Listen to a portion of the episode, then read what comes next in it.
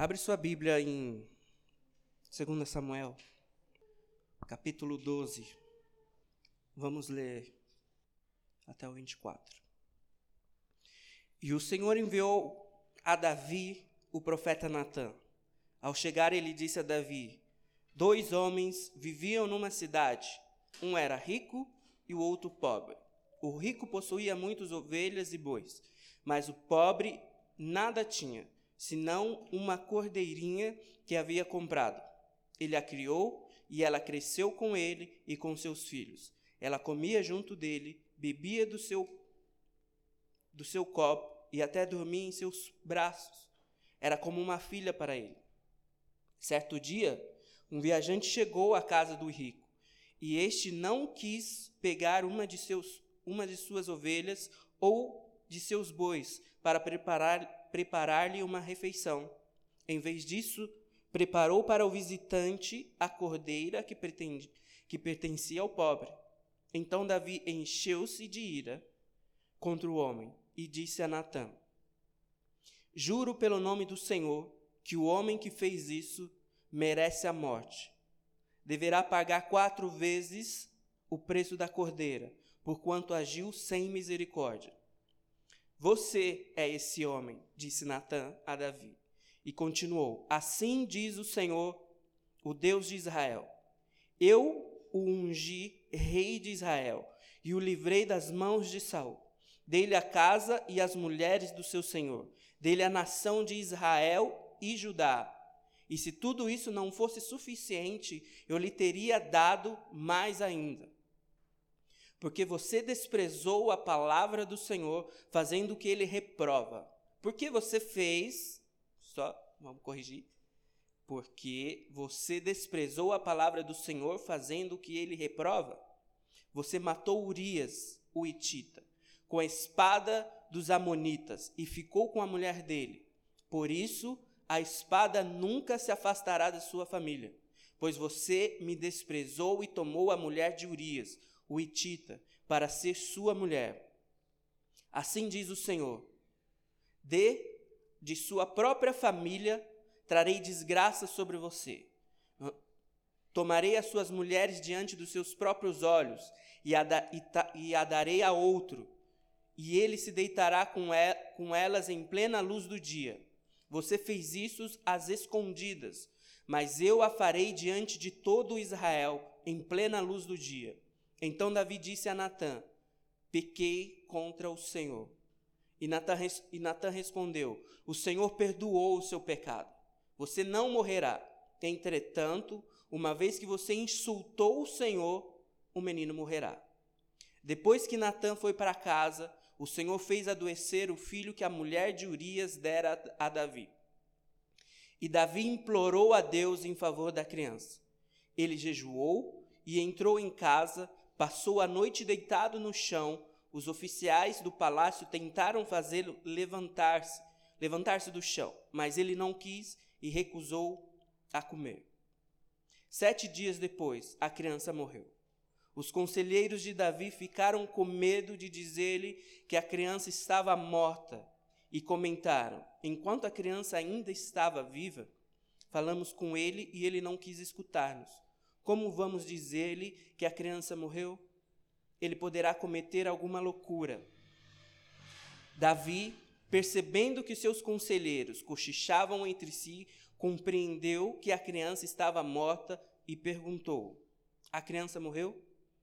Sim, morreu, responderam eles. Então Davi levantou-se do chão, lavou-se, perfumou-se e trocou e trocou de roupa. Depois entrou no santuário do Senhor e o adorou. E voltando ao palácio, pediu-lhe que preparassem uma refeição e comeu. Seus conselheiros perguntaram: Por que ages assim? Enquanto a criança estava viva, jejuastes e chorastes, mas agora que a criança está morta, se levanta, se levantas e come. Ele respondeu: Enquanto a criança ainda estava viva, jejuei e chorei eu pensava: quem sabe, talvez o Senhor tenha misericórdia de mim e deixe a criança viver. Mas agora que ela morreu, por que deveria jejuar? Poderia eu trazê-la de volta à vida? Eu irei até ela, mas ela não voltará para mim. Depois Davi consolou a sua mulher Betseba e deitou-se com ela. E ela teve um menino, a quem Davi deu o nome de Salomão. O Senhor o amou e enviou o profeta Natã com sua mensagem a Davi. E Natã deu ao menino o nome de Gedidias, ou o amado pelo Senhor. Amém? Até aqui. Eu disse até o 24, fomos até o 25. Até aqui. Então, Davi, eu acredito que a maioria conhece essa história. A Bíblia diz que existia uma determinada época do ano em que os reis saíam para a guerra. Os reis saíam para a guerra, mas nessa, nesse episódio, se você lê o capítulo anterior, você percebe que Davi não foi. Davi manda o seu exército e fica em casa. E a Bíblia diz que em uma tarde, no meio da tarde, Davi se levanta da cama e vai passear na sacada do palácio. E da sacada do palácio ele vê quem? Betseba. Betseba tomando banho na casa do vizinho. Tomando banho no quintal do vizinho. Tomando banho na eu esqueci o nome da fonte do vizinho, do quintal do vizinho. E Davi se interessa por Betseba e manda chamar Betseba. Davi se deita com ela, ela fica grávida. Davi tenta fazer com que o marido dela volte da guerra para se deitar com ela e, e, dar a entender que o filho seria dele. E o, o, o cara, o, esqueci o nome dele, alguém me lembra aí? Urias, é, diz que não, porque ele é fiel ao rei. E durante uma guerra não se deita com mulheres. E ele volta para a guerra e Davi manda chamar o general fala: coloque ele na linha de frente para que ele morra. E é feito isso. E ele morre ali. Depois Davi toma Betseba para si e casa com ela de fato e é, todo mundo já conhece essa parte. E chegamos nesse ponto. A criança já tinha nascido aqui.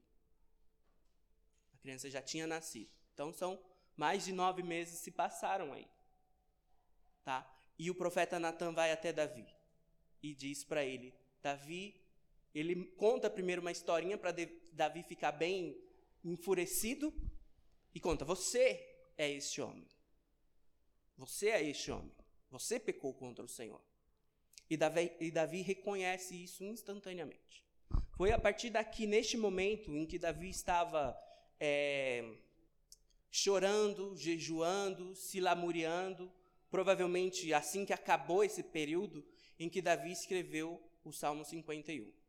O Salmo 51 foi a partir deste momento, a partir deste pecado de homicídio e adultério. Se você ler lá o Salmo 51, você vai entender bem foi a partir daqui, tá? Mas há algo interessante aqui que eu queria é, fazer com que vocês entendessem. Davi, ele estava num processo ali de lutar contra a morte, porque Deus já tinha falado: a criança vai morrer. A criança vai morrer. E Davi, no seu coração, sabendo que Deus é misericordioso, ele jejurou, jejuou, chorou, orou, para que isso não, se, não acontecesse. Nós lemos aqui ele falando claramente: o Senhor é misericordioso. Quem sabe ele não pode fazer com que a criança, quem sabe ele não tenha misericórdia de mim e faça com que a criança não morra. E a criança morre. Davi se levanta imediatamente, ele se veste, ele come, ele toma, na verdade, a ordem é ele toma banho, ele se perfuma, ele se veste, ele come, ele adora ao Senhor. Tá? E é nesse processo que eu quero chegar. O processo de você virar a chave. Está na hora da gente virar a chave. Será que os processos da sua vida não está fazendo você esmurecer, está fazendo você retroceder? Será que os processos da vida e é muito natural na vida a gente viver frustrações e sofrimento? Será que os processos em que nós estamos vivendo diariamente está fazendo com que a gente pare o que a gente está fazendo, pare o que Deus mandou a gente fazer? Será que os processos, essas frustrações, esse sofrimento, a dor, a nossa mente, o nosso coração está fazendo com que a gente esqueça o que o Senhor mandou a gente fazer?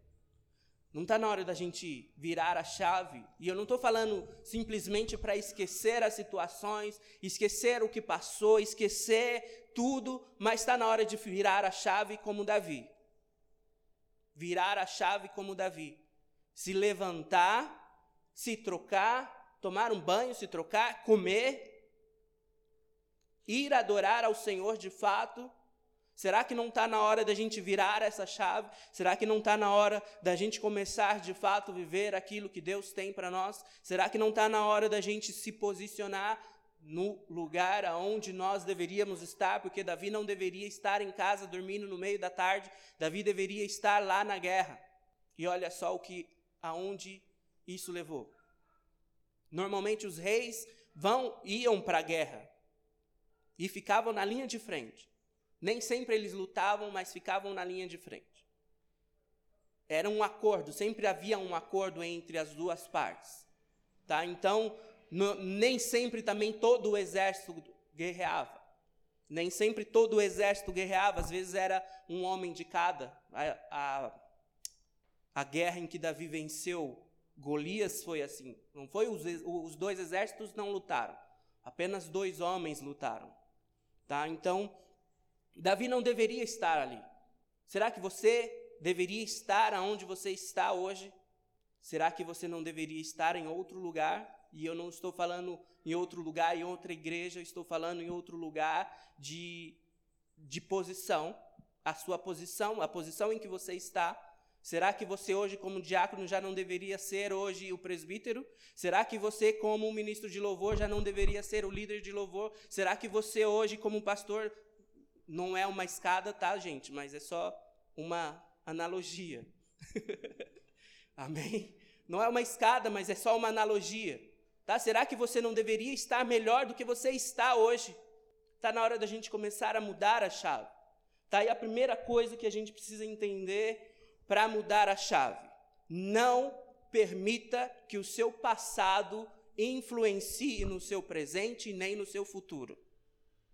Não permita que o seu passado influencie no seu presente e nem no seu futuro. Amém?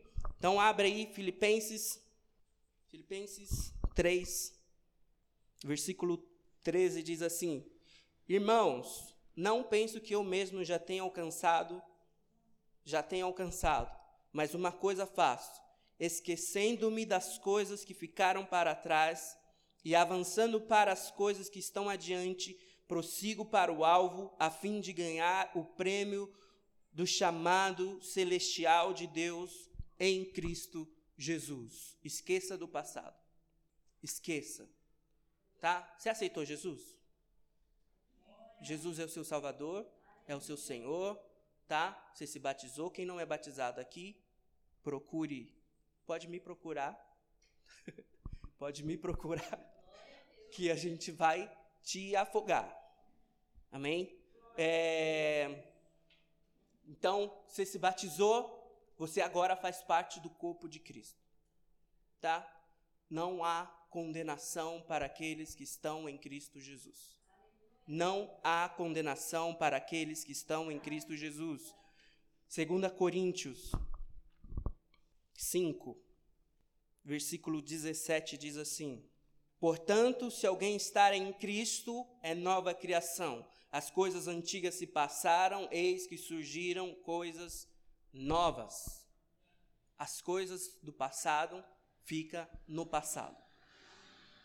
E se ainda está te atormentando, é porque você não está em Cristo Jesus. Se as coisas do passado ainda está te atormentando, é porque você ainda não está em Cristo Jesus. Você precisa estar em Cristo Jesus para que o passado não te atormente, tá? E aqui também entra muito a questão que nós conversamos a última vez que eu estive aqui, de você não não se apegar a diagnósticos, a é, rótulos vindo de outros, outras pessoas, tá? É, a Bíblia fala que todos nós somos pecadores. Nós fomos gerados em pecado. A Bíblia diz isso, tá? Nosso coração é inclinado, ele tem uma tendência para o pecado. Mas uma tendência não é uma regra, tá? A tendência pode ser quebrada. Aquela tendência tá tá indo aqui, a tendência é subir. Não. Se tá indo aqui e a tendência é subir, nem sempre vai subir, tá?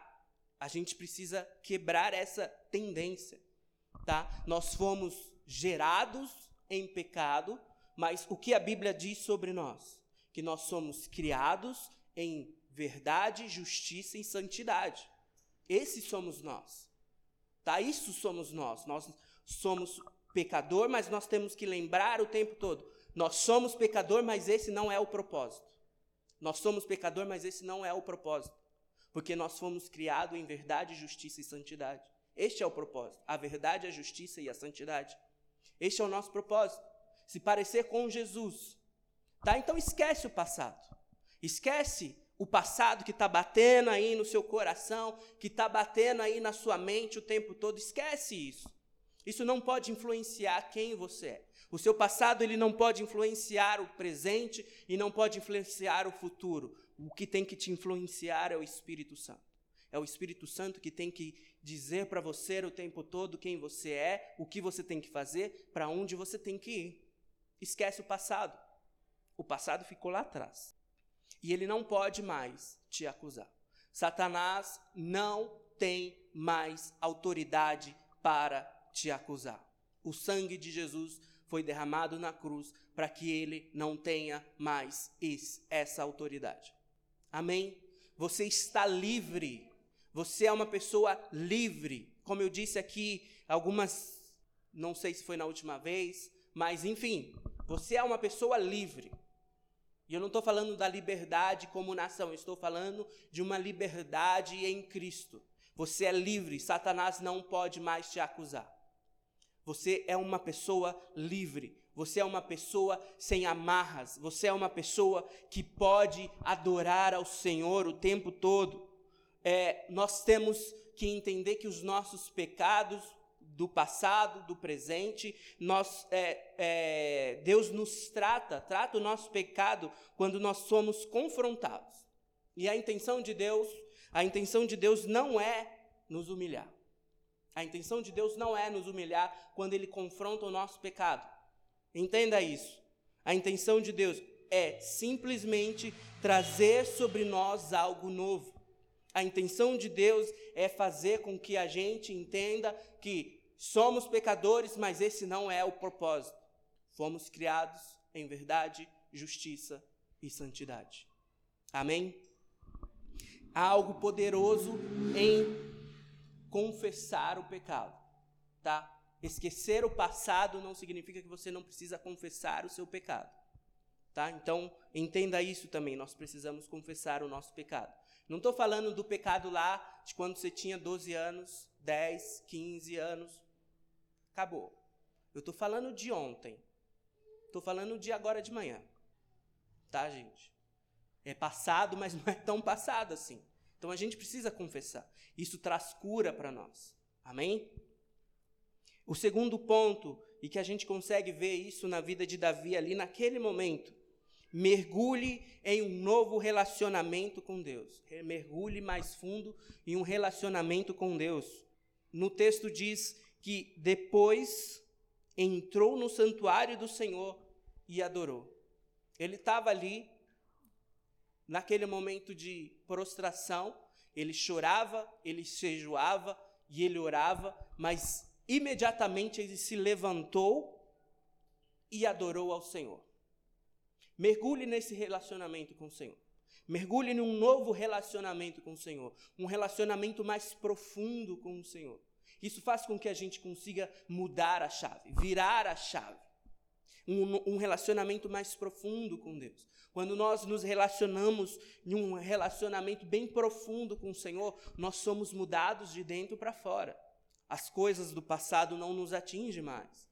Nós conseguimos entender e ouvir a voz do Senhor de fato. Nós conseguimos seguir adiante. Nós conseguimos largar as amarras que nos prendiam. Nós conseguimos avançar. Nós conseguimos crescer. Nós conseguimos alcançar aquilo que Deus tem para nós. E Deus tem muitas coisas para nós. Deus tem muitas coisas para nós. Mas nós não alcançamos, porque nós não mergulhamos em um relacionamento mais profundo com Ele. Nós preferimos ficar no raso. Lembra lá de Ezequiel? Era Ezequiel? Do rio que era Ezequiel. Isso aí. Então, lembra lá que ele ia e a água batia no tornozelo, depois no joelho, depois na cintura e depois a água, ele não conseguia mais é, água sobrepor, é, é, enfim, todo mundo entende. É isso aí mas vá mais fundo com o Senhor. Não fique no raso. Porque no raso você tem total controle. Até a sua cintura você tem total controle. Você tem total controle. Você pode ir e vir a hora que você quiser. Até a cintura você tem total controle. Será que não está na hora de você ir mais fundo no Senhor Será que não está na hora de você conhecer mais o Senhor? Porque quando nós vamos, mergulhamos mais fundo no Senhor, nós conhecemos de fato quem Ele é. Será que quando nós Será que não está na hora da gente ir mais fundo para entendermos de fato quem nós somos? Será que não está na hora da gente ir mais fundo para podermos ser direcionados de fato pelo Espírito Santo? Será que não está na hora da gente ir mais fundo para podermos ser cheios de fato do Espírito Santo? Será que não está na hora da gente ir mais fundo em um relacionamento com o Senhor para que a gente saiba exatamente o que fazer? Pensa aí. Porque a água no tornozelo se molha os pés. Nem a JJ fica mais com água nos tornozelos. Nem a JJ fica mais na água pelos tornozelos. Está na hora da gente ir mais fundo. Está na hora da gente entrar, da gente mergulhar nesse relacionamento com o Senhor. Está na hora da gente é, mergulhar de cabeça, de fato, naquilo que o Senhor tem para nós. Está na hora da gente mergulhar nesse relacionamento e nos aprofundarmos no conhecimento de quem Ele é, no conhecimento da palavra, no nosso tempo de oração. Está na hora da gente mergulhar para podermos de fato saber o que o Senhor quer, aonde quer que a gente vá, fazer o que a gente tem que fazer. Para isso a gente precisa estar mergulhado nesse relacionamento com o Senhor. Mergulhe mais fundo. Não tenha medo. A gente tem medo de água. A gente ainda, obviamente, com um bom motivo. Mas se a gente está mergulhando com confiança no Senhor, mergulhe com confiança no Senhor. Confie nele. Um relacionamento profundo tem como base confiança. Então confie no Senhor. Confie nele, porque ele vai te guardar. Confie nele, porque ele vai te direcionar. Confia no Senhor. Amém? Então, esquece do passado, porque ele não pode influenciar o seu presente e o seu futuro. E mergulhe mais fundo em um relacionamento com o Senhor. Amém? O terceiro, tenha coragem de seguir adiante. Aí um ponto em que às vezes nós tememos seguir adiante. Às vezes nós temos medo da mudança. Nós temos medo do que pode acontecer. Nós temos medo do que está por vir. Nós temos medo, enfim, e o medo nos paralisa. O medo nos paralisa. Como eu acabei de falar para vocês, confie no Senhor para poder avançar. Está na hora da gente virar essa, essa chave para que a gente possa avançar, para que a gente possa crescer como igreja, como família, nós precisamos crescer. Nós precisamos ter mais.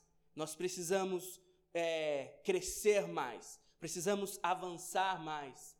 Não sei se você está me entendendo, mas nós precisamos crescer como igreja.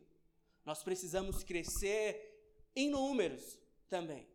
Não só no nosso conhecimento, não só na qualidade, mas nós precisamos crescer em números também Para crescer em números, nós precisamos esquecer o passado e um relacionamento mais profundo com o Senhor. Mas precisamos ter coragem para poder avançar. Nós precisamos ter coragem para poder crescer. Será que já está pronto para aquilo que o Senhor está por fazer aqui no nosso meio? E eu falo de comunidade Kairos.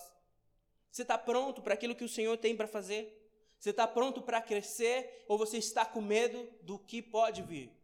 Ou você está com medo do que pode acontecer? Você está com medo de tratar pessoas? Você está com medo de ser tratado? Você está com medo de alcançar aquilo que o Senhor tem para você?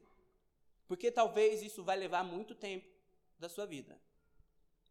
Porque crescer e avançar pode, pode levar muito tempo da sua vida. Esses dias o Marcos falou para mim, é, a gente tem é, reunião duas vezes na semana. Então são horários marcados. Aí eu falei para ele: quem é que marca alguma coisa no domingo de manhã para fazer? Quem é que tem compromisso no domingo de manhã? Quem é que tem compromisso no domingo de manhã? Quem marca outro compromisso domingo de manhã sabendo que tem culto? Gente, a gente precisa ter coragem. A gente precisa avançar. A gente precisa crescer. Então tenha coragem para avançar, para crescer. Tenha coragem para poder receber aquilo que o Senhor tem para você. Isso pode levar muito tempo da sua vida, tá? Já adianto isso para você. Isso pode levar muito tempo da sua vida.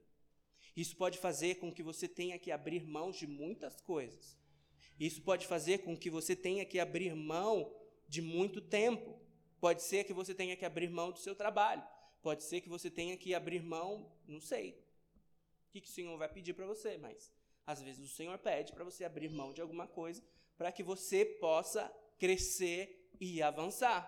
Você está com coragem de abrir mão de alguma coisa? Abrir mão do seu emprego? Você tem coragem de fazer isso? Você tem coragem de fazer isso? De ser sustentado totalmente pelo Senhor? Porque se você vai largar o emprego, você vai ter que ser sustentado por alguém. E esse alguém tem que ser o Senhor. Você tem coragem de fazer isso? Está na hora de termos coragem. Amém? Então nós largamos o passado, nos aprofundamos no relacionamento com Deus, precisamos de coragem para avançar e precisamos provar da bondade de Deus. Você tem provado da bondade de Deus? A Mari e a Andréa têm provado da bondade de Deus. Porque elas vêm aqui e elas contaram hoje, provando da bondade de Deus. Você tem provado da bondade de Deus? Se tem provado, por que não tem vindo aqui contar da bondade de Deus? Você tem provado da bondade de Deus? Será que esse não é o nosso problema? Nós não estamos acessando? Não estamos acessando? Não estamos acessando quando você fala de virar a chave, você está falando de acessar uma porta, já está falando de ligar alguma coisa. Será que nós estamos acessando ao Senhor de fato? Nós estamos acessando aquilo que Ele tem para nós? Será que nós estamos acessando aquilo que Ele preparou para mim e para você? Será que nós, como igreja, como filhos de Deus, amados por Ele, feitos em verdade, justiça e santidade, justiça de Deus na terra, será que nós estamos acessando aquilo que Deus tem para nós? Será que nós estamos acessando e vivendo a bondade de Deus ou nós só sabemos que Deus é bom? Será que nós estamos acessando essa bondade? Ou isso só está na nossa mente? Ou nós só sabemos que Deus é bom? Nós sabemos que Deus é bom porque ele curou a Andréia. Nós sabemos que ele é bom porque nós só sabemos que ele é bom pela boca dos outros. Será que, nós, será que não está na hora de nós vivermos a bondade de Deus? Será que não está na hora de você e eu acessar aquilo que Deus tem para nós, vivermos de fato aquilo que Deus tem para nós? Será que de fato nós estamos acessando a bondade do Senhor? Será que nós conseguimos avançar sabendo que Ele é bom e vivendo isso o tempo todo? Porque só o fato de você estar aqui hoje já significa que a bondade de Deus foi o suficiente para você essa manhã. E ninguém veio aqui a não ser a Andréia e a Mari para contar que a bondade de Deus foi tão grande que eu estou aqui essa manhã. Será que não está na hora da gente viver a bondade de Deus? O Senhor é bom e a sua misericórdia dura para sempre. E se dura para sempre, é para sempre. Não é só para ontem, não é só para hoje. É para amanhã, é para todos os dias, é para o dia inteiro. Está na hora da gente viver essa bondade. Está na hora da gente viver a bondade de Deus. Andar e viver as bondades de Deus. Você está preparado para isso? Para viver a bondade de Deus? Porque a bondade de Deus, quando ela nos toca, nós somos transformados. Nós somos transformados. Será que você está precisando hoje de uma transformação? Você precisa ser transformado? Precisa que seu coração seja tocado nesta manhã? Será que a sua mente não precisa ser tocada nesta manhã pela bondade do Senhor? Será que nesta manhã você não precisa ser tocado para que você seja transformado Seja transformado pela bondade do Senhor esta manhã. Porque quando nós somos transformados pela bondade do Senhor, nós queremos levar essa bondade a outros. Nós queremos fazer com que outros alcancem essa bondade. Queremos que outros sejam tocados por essa bondade, que outros vivam essa, essa, essa bondade, seja transformado por essa bondade. Será que nós temos este coração, um coração de que quer que os outros sejam tocados pela bondade do Senhor, ou só nós queremos viver a bondade do Senhor? E nem assim vivemos a bondade do Senhor. Porque não temos coragem nem de levantar e falar: o Senhor é bom e eu estou aqui esta manhã. Está na hora da gente viver a bondade do Senhor e ser transformado por ela. Ser transformado pela bondade do Senhor. Porque quando somos transformados pela bondade do Senhor, quando o Espírito Santo nos toca com bondade e com graça, nós queremos levar isso para outros. Esse é o nosso problema. Nós não queremos levar para outros. Nós queremos só para nós. Nós precisamos nos levantar e levar a bondade do Senhor para os outros. Levantar e levar a bondade de Deus para os outros, para outros. A transformação de Deus para outros. É isso que vai fazer que vai nos fazer crescer. Levar a bondade de Deus, a transformação de Deus para outros. Porque não adianta a gente ter coragem de levantar e querer viver se nós não temos o nosso coração prostrado para a transformação e para a bondade de Deus. Nós queremos viver a bondade de Deus, mas nós não queremos sair e transformar outras vidas. Então a bondade de Deus não está te transformando. Nós estamos olhando só para nós mesmos.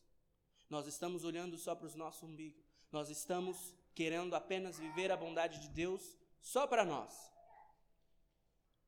Está na hora de virar a chave. Acessar aquilo que Deus tem para nós. E levar outros a ser transformados por isso. Ser transformado pela bondade do Senhor. Você está pronto para isso? Está pronto para levar transformação para outros? Está na hora de virar a chave. Você já está pronto para virar a chave, acessar aquilo que o Senhor tem para você? Você está pronto para isso? Está pronto para virar a chave? Porque o Senhor quer virar a chave. O Senhor quer mudar as coisas por aqui. O Senhor quer mudar as coisas por aqui. Tá? A gente está chegando no Sucote. Faltam dois meses para o Sucote e o Senhor vai começar a mudar algumas coisas aqui. Como eu disse para vocês, não lembro se foi no ano passado ou no outro, o Sucote é a nossa janela de oportunidade. É quando o Senhor vem e nos mostra o que ele vai fazer. Está preparado para isso? O Senhor vai começar a mudar as coisas por aqui. O Senhor vai começar a mudar as coisas por aqui.